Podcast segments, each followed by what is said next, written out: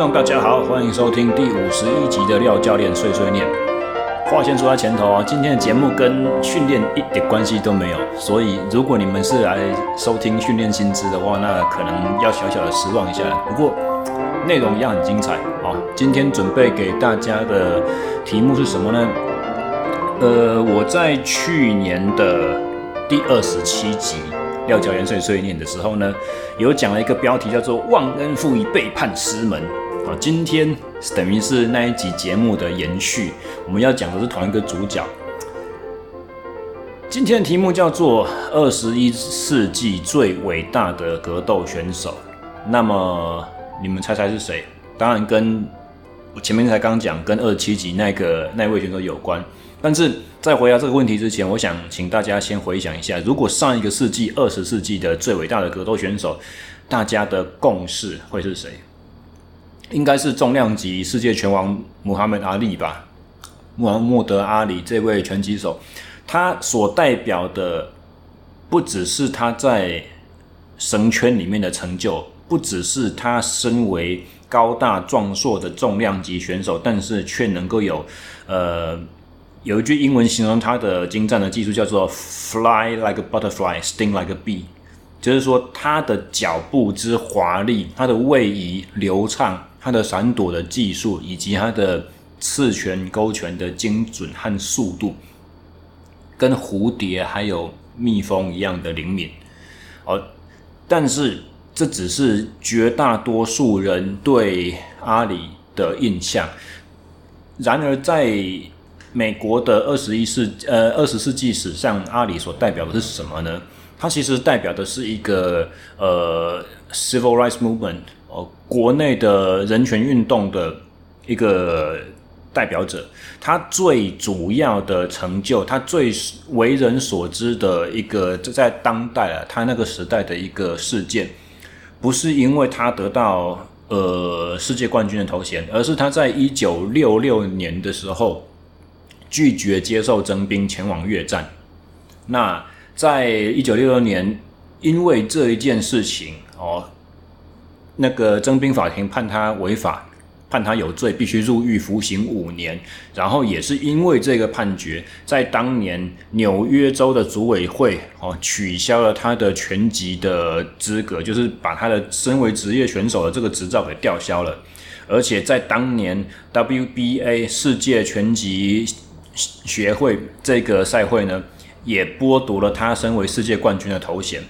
在往后，他其实没有入狱，因为他一直在试着向美国最高法院上诉，去请求推翻这个决定。那一直到一九七一年，这一个判决才正式的被推被取消。但是，职业运动员的黄金生涯就是那么一丁点长而已。在这个过程中，阿里其实浪费掉了他。足足将近四年的青春年华，可以在拳拳坛上奋斗。所以，其实阿里他一生的成就，呃，五十六胜五负的这个战绩，如果不是因为那将近四年的空窗期，其实还会更加的伟大。所以，阿里这一号人物，并不是因为他的技术，也不是因为他的战绩，才被后人认为他是伟大的选手，而是因为他的成就早已经超越了。拳击早已经超越了运动圈所代表的意义。哦，那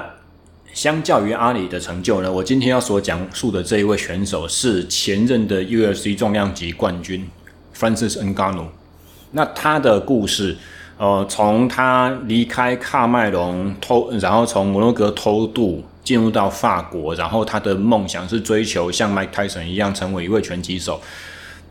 然后在。法国的街头露宿当游民，误打误撞进入了综合格斗的健身房，然后转了项目，开启他综合格斗的这个生涯。前面我们大部分在二十七集那个地方都已经讲过了。那今天之所以要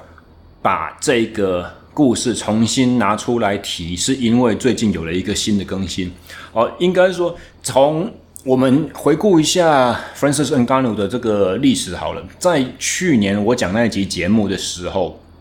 他是成功进行了自己的第一次身为重量级冠军的卫冕，而且这个卫冕是在一个非常奇特的前提之下，就是说他在二零二一年四月二十七号拿到了这个冠军头衔，然后在获得冠军腰带之后的短短不到三个月内，UFC 联盟竟然就产生了另外一条战带冠军。所谓的 interim champion 的意思就是说，当我们的现任的冠军，他因为受伤或因为任何其他的原因，譬如说他跨量级去挑战，暂时没有办法在这个量级去接受新的挑战者的时候，我们才必须要在这个新的量级里面，而在这个原有量级里面去产生一个新的，有点像是说暂时帮他背一条腰带，好，暂时成为我们量级最强的这个呃王者的意味。那在 Francis 拿到了他当年的冠军头衔之后，嗯，三个月内没有因为受伤，没有因为拒绝出赛，而莫名其妙产生了一个新的比赛，产生了一位新的叫做呃 Ciryl Gane 的这一位法国选手，去得到了战代冠军的这个头衔，是一件很奇怪的事情。好，那基本上真正。问题的症结点就是在于说，Francis n g a n o 拿到他打败 Stipe Miocic 在二零二一年四月二十七号的那场比赛打败 Stipe，然后成为重量级冠军的时候，他的合约上只剩下一场比赛要打，然后当时的 UFC 正在跟他谈续约，有很多的条件谈不拢，那么基本上当时的联盟的这个主要的脸面，呃，一个叫做 Dana White 的这个。而赛事的推广人呢，他就对 Francis Ngannou 非常不爽，而且包含对 n g a n o 的经纪人也非常的不爽，他就把那位经纪人给封杀了，然后放话叫 Francis Ngannou 说：“你接受我的条件，否则的话怎么样？怎么样？怎么样？”哦，这些都是后面才透露出来的故事，在当时那个时空背景说奇怪，这为什么？为什么 Interim Belt 就这样出现了，横空出世，所有的拳迷和所有的呃几乎业界人士都丈二金刚摸不着脑袋，说这是到底什么状况？总之，在去年我录那一集的节目当下，是回为 Francis Ngannou 拿到他的冠军身份之后，将近整整一年之中的第一次出赛，而且在那次出赛期之前前不久。他才发生了一个严重的伤势，他隐瞒了所有人。哦，他的膝盖，我忘记是好像我忘记是哪一只脚，左膝盖还是右膝盖，在训练中踩到了那个软垫的那个缝隙，然后前十字韧带、后十字韧带、内侧副韧带三条韧带全断，断掉。然后他坚持出赛，医生跟他说你不应该上场比赛。但是在那一次呢，我我们刚才说到嘛，那是他生涯的。呃，那是他这一份合约场里面所写的最后一场比赛了。他坚持要把这场比赛打完，然后把他的合约耗到尽头，并且以不续约的方式脱离 UFC 的魔爪的掌控。而他在那场比赛所对上的正是 Ciryl Gane。那 Ciryl Gane 的话是，呃，如如果大家对 UFC 的重量级生态有点了解的话，就知道说 Francis n g a n o 他是一个重拳闻名的选手。那他的移动并不是最灵活的，他是有很大的摧毁对方的 KO 权利啊，但是他的这个以战力技来讲的话，并不是很高杆。而十六杠在当时呢，是整个重量级、整个量级级别里面，算是战力技打击最华丽的一位。他的他的动作看起来简直像是有点像次中量级或中量级选手那种踢拳的那个精湛程度。所以很显然，就是 UFC 联盟要捧起来，光刚好要用他的特性去克制 Francis Ngannou。那在他们那一场比赛里面，前两回合 Ngannou 都打得很蛮惨的，因为他受伤嘛，他动作他左右两两脚都带了护膝。那这当然是一个欺敌战术，因为已经有风声露出来说他膝盖受伤，可是他让他的对手不知道他是哪一脚受伤。那在前两回合的话，他就打得憋手憋脚的，都是一直分数上面就是一直输这样子。到了第三回合，惊天动地，以前从来没有人知道 Francis n g a n o 有的一个技巧就是摔技，他把 Cero Gane 摔得一个七荤八素，在第三回合往后。的整整三回合里面，他成功做了四次的 take down，摔摔成功四次，并且做了很多的地面压制，然后砸拳以及柔术降服的这个试探。好，那那一场比赛结束之后呢？记得那个是二零二二年一月二十二号的事情。往后的一整年，开刀疗伤复健之外，啊，下一场合约、下一场比赛在哪里？什么时候续约？全无消息。好，在去年的一月二十二号那个时候啊，消息就是。比赛结束之后的当下，我就有个直觉说，他应该是不会续约。那很多的评论家、很多的拳迷也都是说，完全持跟我相反的意见，就是说 UFC 的条件太好了，那 UFC 这个名气太大了，在这边所能够跟他去打的选手资质太好，这些精精彩的比赛，他不可能会去放弃这些东西。而 Francis 他有的坚持是什么呢？就是。其实，那大家要知道说，UFC 这个联盟，它是对选手的很多权益是完全不合理的要求。它就是简单来讲，它是用钱砸你，把你完全买断。比方说，呃，联盟所要求的赞助商、服饰赞助商，必须你要无条件接受，而他们被谁赞助，这些赞助的权利金，选手是几乎分不到的，几乎完完全全分不到。还有另外就是说，他如果获得哪一个，比如说之之前有那个什么虚拟货币，虚拟货币交易所成为 U C 的新的那个资金提供者、赞助者的时候呢，选手自己原本有虚拟货币其他品牌竞品哦，就就竞争品牌的这个虚拟货币的的的那个赞助案就会完全被排除。因为他唯一曝光的时间就是在场上啊，那联盟要求你背一个 logo，然后不给你钱，然后又把你原本手上有的生意去剥夺，这也是一个。然后另外再来就是，我们刚刚在讲二零二二年之后到二零二三年整年初整整一整年无消无息，对于 Francis g a n o 他的未来的生涯到底会怎么走，一点明确的消息都没有。那为什么可以没有呢？合约上面最后一场比赛打完了，为什么？为什么？一直会不知道他到底要续约还是他可以成为自由人，因为 UFC 的合约里面，好许多评论家讲到说，有一个叫做 Champions Clause，就是说，当你成为他的这个联盟的冠军的时候，他有一个条款自动启动，就是如果你这场比赛打完，你后面没有再接没有签新约的话，你原有的合约会自动延续一年。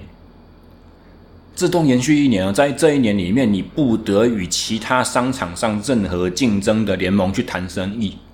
去谈签约，你也不得向对向外部宣称说我不是 UFC 选手这个身份。所以这件事情是整整个耗了一整年，真的到了二零二三年的一月十四号的时候，今年初一月十四号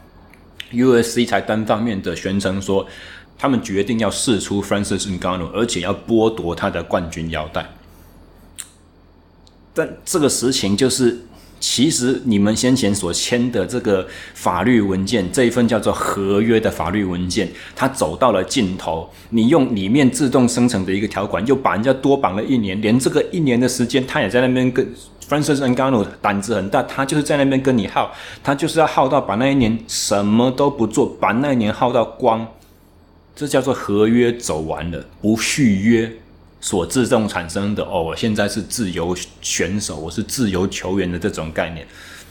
但是 UFC 的宣传机器向对外宣称说啊，他对我们来讲没有没有价值了，他不合作哦，所以我们把它试出，我们我们好像好像就是说我对他很好，我我有我有善意一样哦，我我让他去取得他的自由身份，实际上他们根本是用。旧有的合约把人家恶意冰冻绑架整整一年，然后最后就是今年初产生这个状况，哦，大家都不是很看好，就是说你没有了世界冠军的头衔，你要去追求你的拳击的梦想是不可能的哦。刚刚讲到前面，其实还有一个部分没讲完，UFC 的垄断的这个权利，就是说他跟选手签的合约不允许选手在。呃，不是综合格斗以外的任何赛事出赛，唯一的例外是在某些条件之下，在 UFC 同意的前提之下，选手可以在 UFC 大家族底下的一些小赛事去比一些降服类型的哦柔术类型的比赛，就只有这样子，其他全部都不可以。就算你选手宣布你从综合格斗生涯退役都不行。他只要喜欢的话，他叫你不准比就是不准比。那我们刚刚所讲到 Francis 的这个人的一生涯呢，他其实刚开始所追求的梦想是他想要当一名拳击手，所以进入到综合格斗之后，他还是心心念念希望他的未来的合约里面可以保留他出去跟人家打拳击比赛的权利，而不是综合格斗。那 UFC 死也不准哦，在他的在 Francis Ngannou 的经纪人他日后受访。曾经透露过说，其实，在当年哦，他第一次他要打第一次冠军战之前，UFC 就曾经试图跟 Francis Ngannou 去去商议他的新约了。而这一个新约，在这个新合约在当时是天价数字，应该整个联盟里面除了嘴炮 Conor McGregor 之外，没有人拿得比他更高。但是这一笔数字被 Francis 给拒绝，因为他要的是自由和尊严。当然，大家都会批评他说：“你就只是为了钱，你就只是为了脱离这个联盟去赚更多、更大、更好拿的钱，合理啊？人为财死，鸟为食亡嘛。当你是在你有这个实力，你当然会试图去追求更高的金额，这百分之一百合理。但除此之外分身身高呢，它所代表的还有其他意义，我们等一下会讲到。好。”再来的话，哦，时间线拉到今年的大概五月十六号的时候，哦，我听到这个消息是非常的开心。Francis g a n o 宣布他与一个叫做 PFL 的综合格斗赛会签约，而且这个这个合约，这个合约的金额并没有呃释出给外界了解，说他到底是领到多爽或多大，或者是他签了几场比赛，或者是期间是多久，但。有很多重要条件是当年 UFC 所想也没办法想到，完全给不起的条件。譬如说，第一个，PFL 同意让 Francis N. g a n o 在他们的董事会上占有一席。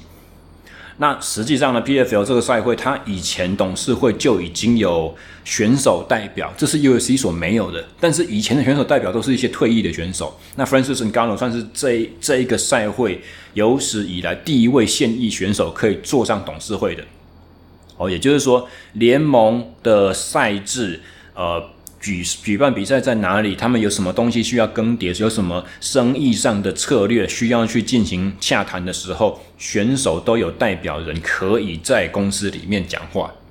这个是第一件事情。那第二件事情呢？PFL 送给 Francis and Gano 一件一一个非常非常大的礼物，就是说，因为 PFL 这个联盟以前都是打那种什么，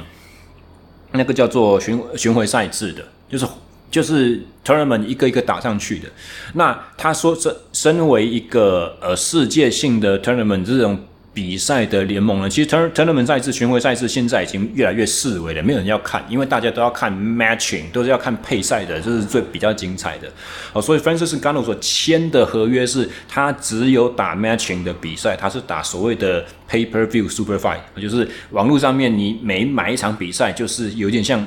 一场一场买票进去看的这种东西一样，然后 PFL 身为一个世界性的赛会，他希望在全世界各个州去拥有自己的人才培育体系，所以在早先的话，一两年前 PFL 有宣布成立了一个子赛会，叫做 PFL Europe。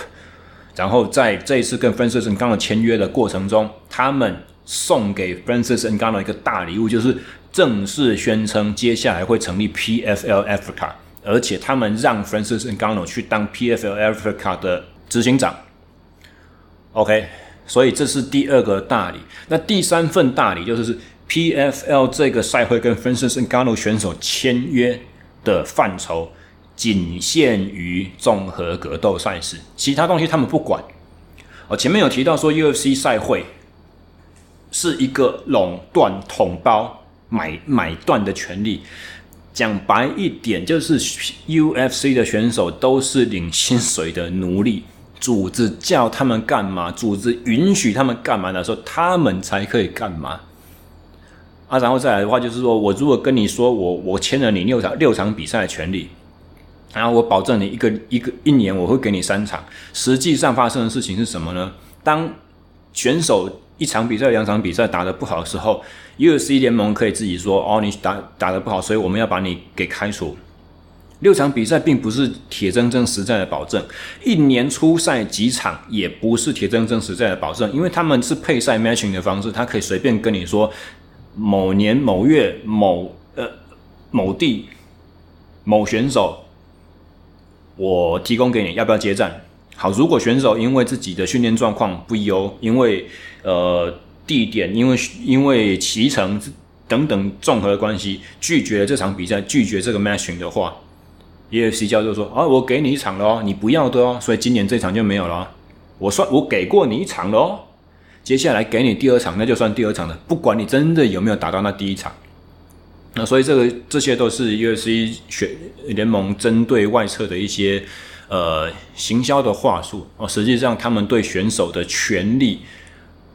是彻彻底底百分之一百的垄断。PFL 不办不干这个事情，他他跟 Francis 跟他讲说，你你我就我们就只签你综合格斗的部分，其他你想要干嘛你就去干嘛，你想拍电影你就去拍电影，你想要去打拳击你就去打拳击，你想要去玩职业冲浪你就去冲浪。什么东西都你你要干什么都可以。你身为职业运动员，你要打什么项目，你要去打你你要去参加柔道奥运，我都无所谓。我只管你综合格斗的比赛必须要由我来签，必须要由我来协调，只有这件事情，这个是非常了不起的。好，UFC 身为是全世界最大的联盟，给不起的，老子我敢给。好，这个是 PFL 所。保证 Francis Ngano 的第三件事情，我只签你综合格斗。第四件事情，我觉得最伟大。好，但是当然这个也有很多商场的计算。怎么样说呢？就是说，Francis Ngano 要求 PFL 赛会保证他之后在 PFL 比赛的每一场比赛，对手都可以至少保底两百万美金的收入。这个这个是很蹊跷的金额，以综合格斗来讲的话，而一般来讲，所有的选手预约预定合约都是只有说，我每出赛一场，我要有出场费多少，赢比赛的话另加奖金多少。然后我们前面讲说，Pay Per View 是网络上面买一份看一次的嘛，Pay Per View 的抽成我要抽多少，全部都是我我我我我我我。Francis Ngannou 在跟 UFC 的这个合约的。对抗战斗之中，他一而再、再而三的一直讲同一句话，就是说，选手的权利必须要有人来保护，不能每个人只为自己。当我们面对这么大的联盟，这种巨大的优势，我们显得非常的渺小，必须要有一些保障。那借由他跟 PFL 签约的这一件要求，PFL 竟然也答应他。就是说，只要你派出来跟我打的对手，他们不能领那个什么几十万美金、几万美金、几千美金的那种小钱，他必须要有保底的薪资。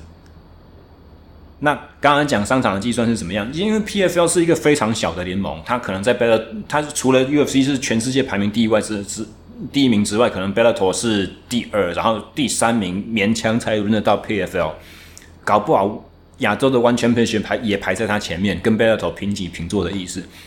那既然 PFL 是身为一个这么小的赛会联盟的话，他要怎么样吸引到精彩的选手来跟 Francis n g a n o 对打呢？哦，Francis n g a n o 离开 UFC 之后，很多人批评就是说，你你想你以为你可以在其他的小食堂里面当。大最大尾的那一条鱼，你到底有哪什么选手可以跟跟你打？你你打得了什么了不起的比赛？你你没有办法去创造你的收入，因为你的赛事就是不会漂亮。Francis 跟 Gano 和 PFL 这一招做得超级厉害，他们借由你上来用脸接他的拳头，你出赛一场你就有保底薪资两百万的这一招。等于是向其他的联盟所有的重量级选手和轻重量级选手想要升重的、想要升量级那些，全部都大开其门，大大大的展展开拥抱着双手，说：“你们来，你们来，你们来，两百万美金 一场比赛，两百万美金，你你要被释出了吗？你正在谈合约吗？来考虑一下，我来来来来来，我们这边你跟他打 paper View 比赛 Super Super Fight，你就可以有至少两百万哦，来不来？那这一招的话是怎样？就是说。由 Francis Ngannou 这一位冠军离开 UFC 之后，他竟然还可以对 UFC 内部产生影响力。UFC 会被迫提出更漂亮的合约、更高的薪资，来保住他的选手不会被 PFL 抢走。所以，他 Francis 离开了一个联盟，他还可以帮那个联盟里面的选手加薪呢。这是一件多厉害的事情。那么，再来，其实。到了这边，虽然一切都非常令人激赏，但是还是有一个悬念，就是说，啊，那你的拳击耶？拳击你要找谁打？当年你还是 UFC 冠军的时候，你如果要找一个世界拳王去打的话，人家还可以说什么？人家因为，呃，如果没有在看格斗比赛的朋友们，可能不晓得不同的赛事形态中间，其实那个技术的。差别是一个很巨大的鸿沟，并不是左脚前右脚后，然后两只手举起来摆个拳头在脸前面、下巴前面这个架势打出来，然后左手刺拳、右手后手直拳这几个组合一二三四五六出来，就叫做你可以打拳击了。哦，依据规则的不同，依据你平常准备的对手，依据每一回合的时间长度，其实一样在练拳。在综合格斗里面的拳的打法跟拳击的精湛打法是完完全全不一样的。你一个综合格斗选手跳过来跨界打拳击，基本上百我们可以说百分之九十九点九九九是不可能有胜率的。为什么？因为光拳击拳击的规则要求说不能打裤头以下哦，所以只有躯干和身体是有效打击，而且他不可以做一些转身边拳之类的动作，他不可以做。残暴，然后他被击倒之后是读秒，不能追击，不能进地面。还有包含就是，其实光打击目标仅限腰部以上这条规则，就让拳击的闪躲在综合格斗里面完全没办法使用，因为拳击可以用很多摇闪的方式去规避，去规避。合法的打击，但是在综合格斗里面没有管这些，他只有他只有不可以戳眼睛，不可以抓头发，不可以踢蛋蛋这样子而已。所以你用拳击的位移和闪躲方式在铁笼里面打的话，还有更多方法可以吃招。也就是因此，所以在综合格斗选手他们的拳和他们所习惯的步伐、走位、身体的防御，更不用讲说拳套的大小。呃，一个有手指，一个没有手指，一个是十二盎司和八盎司，一个只有四盎司的重量，这些都是巨大的差别。所以，当年当 Francis Ngannou 在想说我想打拳击，我想要挑战世界拳王的时候，他还是 UFC 冠军，他会有一个身份，什么身份？叫做我可以宣称我是全世界重量级综合格斗最强的，舍我其谁，世界上没有第二个。他有这个商业的号召力。当他离开了 UFC，他的合约走完，或者是像 UFC 联盟单方面所宣称的，你被我释出了，你被我剥夺冠军腰带了，他是光光环就不在啦。他他要去找到配权的对象就很难啦。所以尽管后来呃，Francis 跟 n g a n o 跟 PFL 签约，然后宣称说他第一场综合格斗帮 PFL 出赛，即即将会在二零二四年，大家就开始在想说。啊！你的全集，你拳击梦，你接下来可以接到谁？不可能啊！结果就在前不久，七月初的时候，七月上旬，WBC、WBO、WBA 三个联盟的重量级冠军 Tyson Fury 宣布跟 Francis Ngannou 达成签约协议，今年的十月二十八号会在沙乌地阿拉伯的利雅得去。打一场十二回合的职业拳击，诶，十回合还是十二回合？回合忘记了，反正是职业拳击赛，不是表演赛哦，是职业拳击赛。唯一的差别是，Tyson Fury 的冠军头衔不会挂在这场比赛上，但是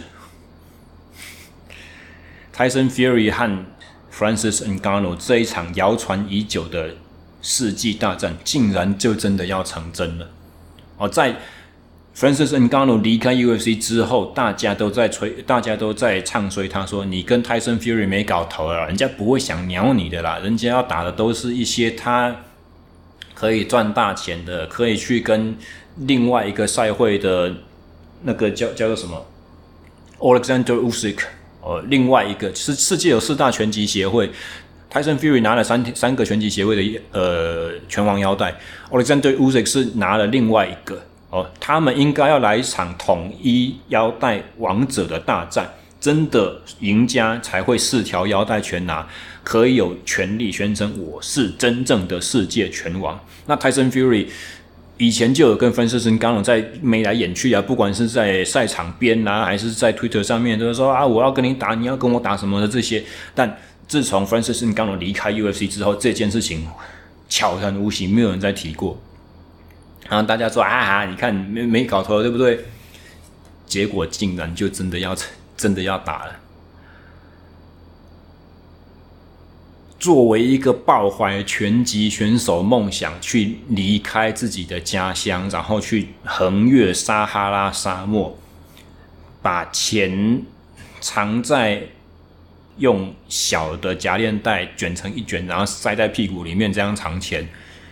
然后偷渡，划着那个游泳池里面小朋友在玩的那个小鸭鸭橡皮艇出海偷渡十次，十次被抓回来，丢到撒哈拉沙漠里面，丢回到撒哈拉沙漠里面等死的这种怀抱这么伟大的梦想，不会游泳还胆敢划着橡皮艇出海往。离开北非往欧洲划出去的这种人，有朝一日他的梦想竟然真的实现了，而且在实现梦想的过程中，他还帮其他的格斗选手争取了、树立了伟大的典范，而且争取了无限的可能。因为这样子，所以我觉得 Francis Ngannou 可以，因为二十一世纪现在是二零二三年。快要走了四分之一，还有很多年头可以过。往后会发生什么事情，我不知道啊。但是以我个人浅见，我会觉得 Francis Ngannou 他足以成为我们这个世纪横跨所有积极格斗项目，拳击、踢拳击、泰拳、散打、柔道、克拉术，什么东西，脚力，全部都横跨所有项目。我觉得 Francis Ngannou 有资格撑得起这一个二十一世纪最伟大格斗选手的头衔。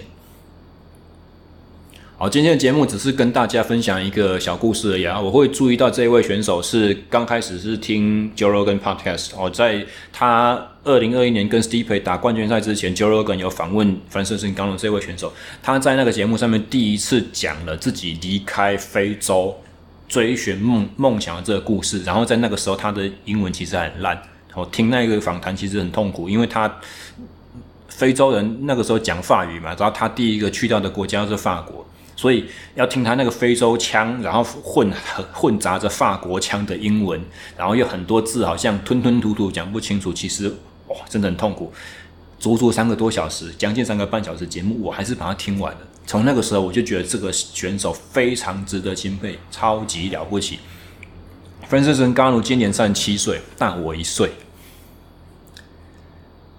三十七岁，将近四十岁的选手了，才要开始，才要开始接战他生平的第一场职业拳击赛事，圆一圆他从小到大的梦想。而且他的对手竟然是世界拳王，